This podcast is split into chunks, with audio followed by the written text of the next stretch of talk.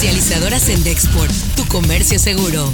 Presenta Notigape, el podcast La Mañanera. Deseamos que se mejore, que salga adelante Zoe. Si él está infectado, su familia también, de acuerdo al informe que nos dio ayer.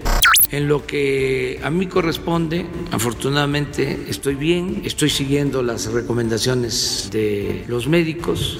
Lo del crédito es eh, una operación de rutina, vamos a decir. Es algo que se solicitó desde el año pasado. Esto suena en Noticias MBS con Luis Cárdenas. Oigan, y un juez de Baja California giró una orden de aprehensión contra un policía municipal en Tijuana que el pasado 27 de marzo habría asesinado a Jair López Jiménez en medio de una detención donde aplicó un uso excesivo de la fuerza por las mañanas con Ciro Gómez Leiva. Ayer domingo 7, pues bueno, el día de mayor número de personas asesinadas de, mayor, de manera intencional. Esto por lo pronto lo que tiene que ver en las cifras. Ayer domingo, Ciro, sí, desde el 1 de enero, por lo pronto desde el 1 de enero. ¿El más violento del año? Sí, digamos que sí, por lo pronto en las cifras, con toda la subestimación, etcétera, 117 personas muertas, hay algún antecedente por ahí eh, en abril, 20 por ahí de 114 personas, es el más cercano en lo que tiene que ver con el fin de semana, pues el fin de semana es muy malo, ¿no? Lo que tiene que ver con viernes, sábado y domingo son 271 personas asesinadas. Así las cosas en W Radio. Y bueno, ayer se da a conocer, lo dio a conocer el titular del Instituto Mexicano del Seguro Social, Zoe Robledo, que dio positivo por COVID-19. Así que bueno, pues acá le deseamos a él y a otros funcionarios de ahí del Seguro Social que se dieron a conocer ayer que son positivos por COVID-19, pues por supuesto les deseamos una pronta recuperación a ellos y a todos los que están en esta situación. Eh, se cumplieron, por cierto, este fin de semana 100 días de el, eh, que se diagnostica el primer paciente de COVID-19 en nuestro país.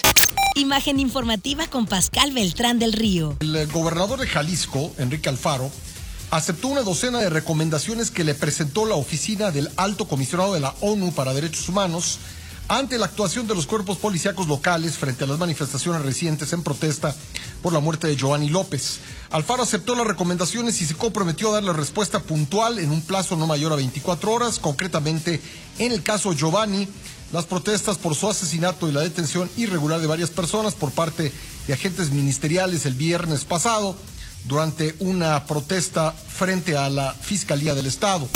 Editorial Notigape con Martín Cifuentes. Con un semáforo en rojo intenso terminamos una semana e iniciamos otra ya en pleno mes de junio. No olvidamos que hace tres meses nos decían que ya en junio estaríamos hablando de la pandemia como una anécdota. No ha sido así. Estamos en el peor momento de contagios.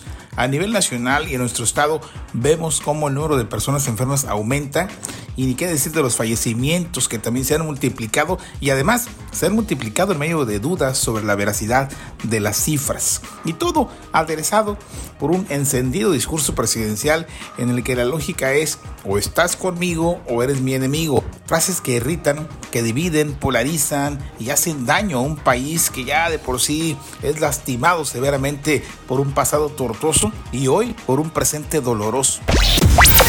Estas son las portadas del día de hoy.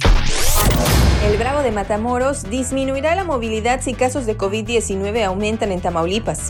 El diario de Ciudad Victoria reporta la Canirac mejoría de un 20%. El Mañana de Reynosa desatienden orden y reabren tianguis. El Universal, salud mental, el reto de la nueva normalidad. Milenio, con gobernadores, respeto, no manotazos, asegura Sánchez Cordero. Excelsior, México sufre rezago en bienestar. Notigape, regreso a clase será el 31 de agosto. Esto lo dijo el secretario de Educación de Tamaulipas, Mario Gómez Monroy. De entrada, el inicio del siguiente ciclo escolar es el 31 de agosto. En caso de que las condiciones lo, permitan, eh, estaríamos regresando antes con un curso propedéutico, pero eh, como les digo, eh, la fecha para regresar es el 31. Eso es confirmado en Tamaulipas y las condiciones lo permiten. Lo que tienes que saber de Twitter. Arroba HL Gatel Al 7 de junio de 2020 hay 117.103 casos confirmados, 19.629 confirmados activos y 45.317 sospechosos por COVID-19. Se han registrado 173.975 negativos, 13.699 defunciones confirmadas y fueron estudiadas 336.395 personas. Arroba Zoe Robledo. Quiero informar que hoy resulté positivo a COVID-19. Permaneceré trabajando a distancia, coordinando las labores a mi cargo y siguiendo puntualmente las indicaciones de los extraordinarios médicos de IMSS. Se mantiene vigilancia epidemiológica del caso y de mis contactos. Arroba sin embargo MX. La producción de la quinta temporada de Rick y Morty ya está en marcha, dice Dan Harmon. Arroba ESPN MX. Partidos a puerta cerrada en semáforo rojo, la nueva normalidad de la Liga MX. Arroba foro-tv. El 80% de los votantes cree que el país está fuera de control. Según una encuesta de NBC News y el periódico Wall Street Journal, una semana plagada de críticas hacia el presidente Trump podría costarle votos entre afroamericanos y latinos. Comercializadora Sendexport, tu comercio seguro, presentó Notigape, el podcast.